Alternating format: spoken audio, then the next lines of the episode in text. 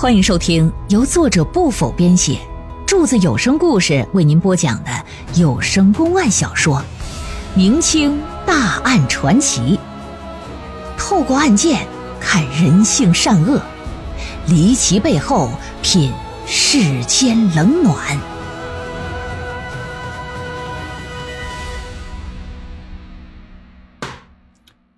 书接上回。话说去年初秋有那么一天，在赵员外的姨太太彩霞呀回娘家，不成想啊，所坐的驴车呢半路上就坏了。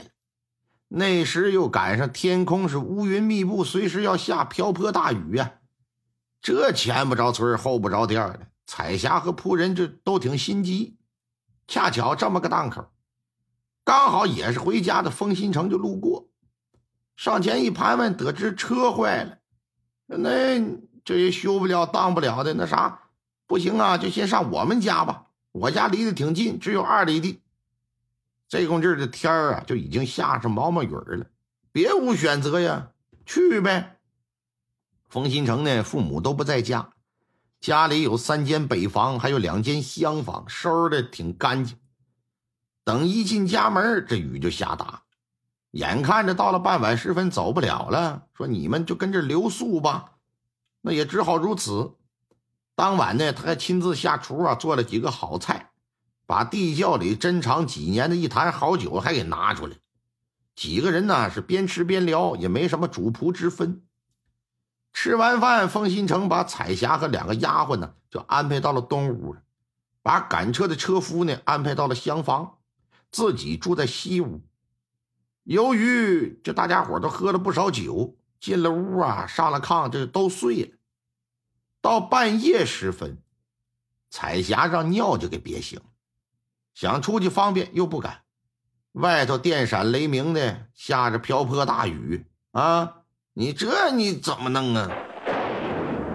他就叫一旁的两个丫鬟，丫鬟呢借着点酒劲儿，找炕头一落，睡的就挺死，怎么扒拉都不醒。自己又快憋不住了，那你不能尿炕上，壮着个胆子下炕，摸着黑就出了屋了。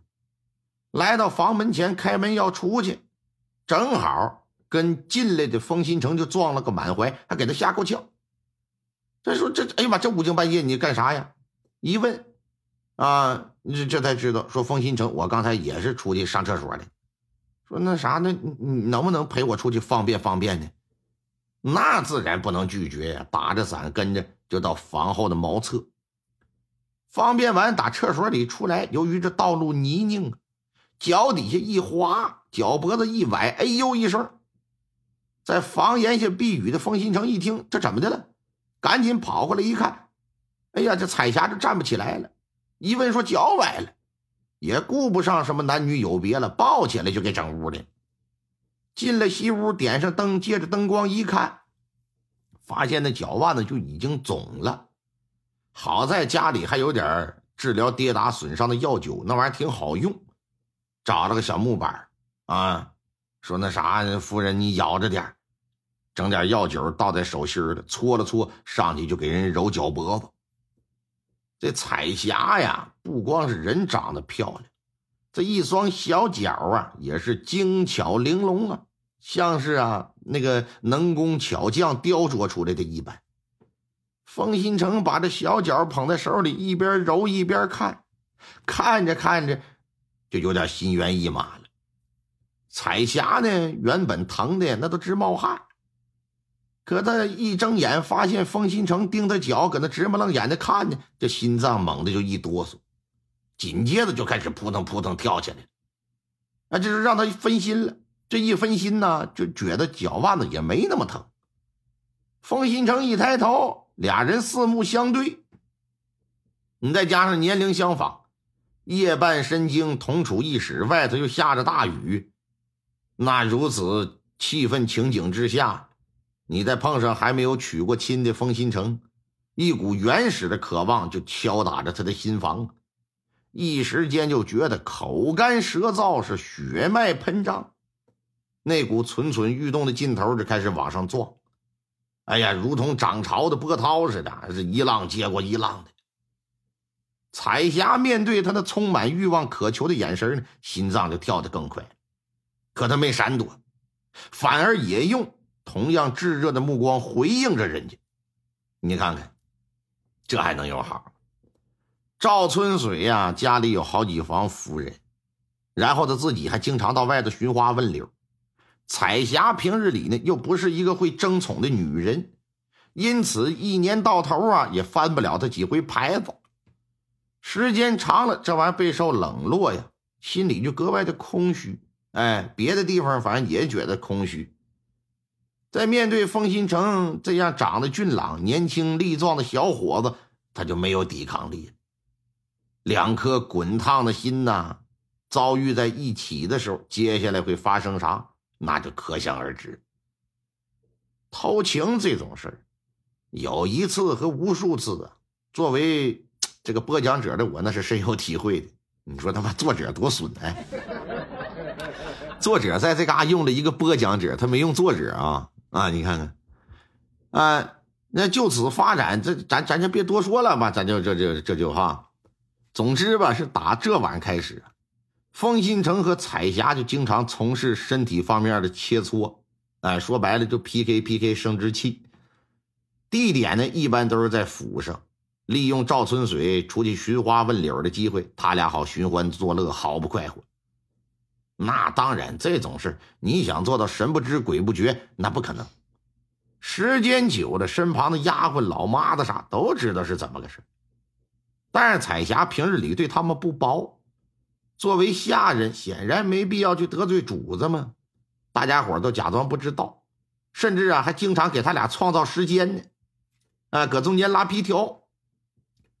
在赵春水失踪的前夕，那么一天呢，这俩人啊啊，在这个房间里偷欢，哎，一通忙活，忙活的是不亦乐乎啊。在屋子里呀，就有一只赵春水养了很多年的辽哥。众所周知，辽哥这玩意儿模仿人说话的能力是鸟类里最强的。哎，他看到这俩人在床上发出各种欢愉的声音来。他就跟他学，你要仅仅当着他俩人的面学呀，也就算了。二人就怕你等赵春水回来，他再当着赵春水的面学啊，嗯啊，那啊喔呃的那可就不好了。可是辽哥这玩意不是人呢，你没办法收买威胁，想让他别开口，最好的办法就是给他整死。俩人就抓。一抓那玩意儿，他到处乱飞乱蹦的，最后在床底下就给摁着。风新城拿着匕首上去，一刀给脑袋就给切下来。床底下的血呀是这么流下来的，嗯，身上的血是抓辽哥不小心的时候溅在身上。而且他还说，他输给高大壮的那件衣服其实不是他偷的，是彩霞偷偷拿给他的。彩霞觉得。老爷衣服那么多，少一件根本不会察觉。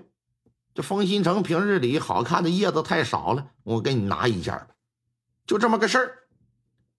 县太爷一听，就看了看大夫人，说：“你家中先前可有一只鹩哥啊？”“呃，确实有，但突然有一天就不见了，家里人还都以为是飞走了。